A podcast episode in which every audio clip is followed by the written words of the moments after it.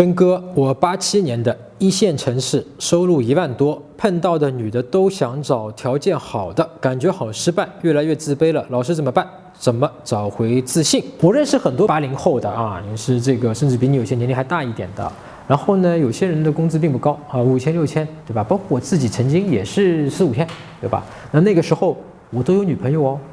没有说他一定说你工资要一万多哦，你这一万多还不行，对吧？他还是觉得太少，是吧？啊，我当时四五千的啊。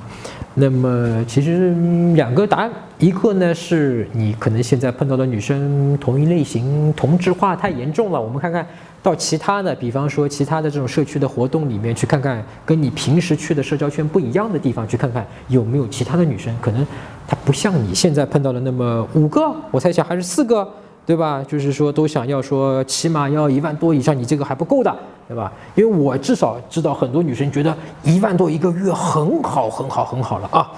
那么还有一个问题，可能是在于你自己，就是说，可能跟女生没有太大的一个关系啊，是你自己认为在一线城市，我一万多是比不过别人的，然后这个东西给你造成了自卑，然后你跟女生的交流沟通或者吸引过程之中，这种自卑通过我们教教程里面讲的那个浅沟通里面，就不自觉的就流露给了女生，然后女生的反馈就不好了，然后你就会告诉自己说，哎，不是说这种浅沟通的东西，而是说，你看。他知道我一个月一万多，所以他不理我了，然后加深了你这个恶性循环的一个对这个事情的一个认知。但其实不是的啊，也就是说，你同样可以是一万多，但是如果你没有这种散发潜沟通里面告诉女生我是自卑的，我觉得我一万多比不过别人的，我觉得一万多很好了，你反而就能够追到这个女生。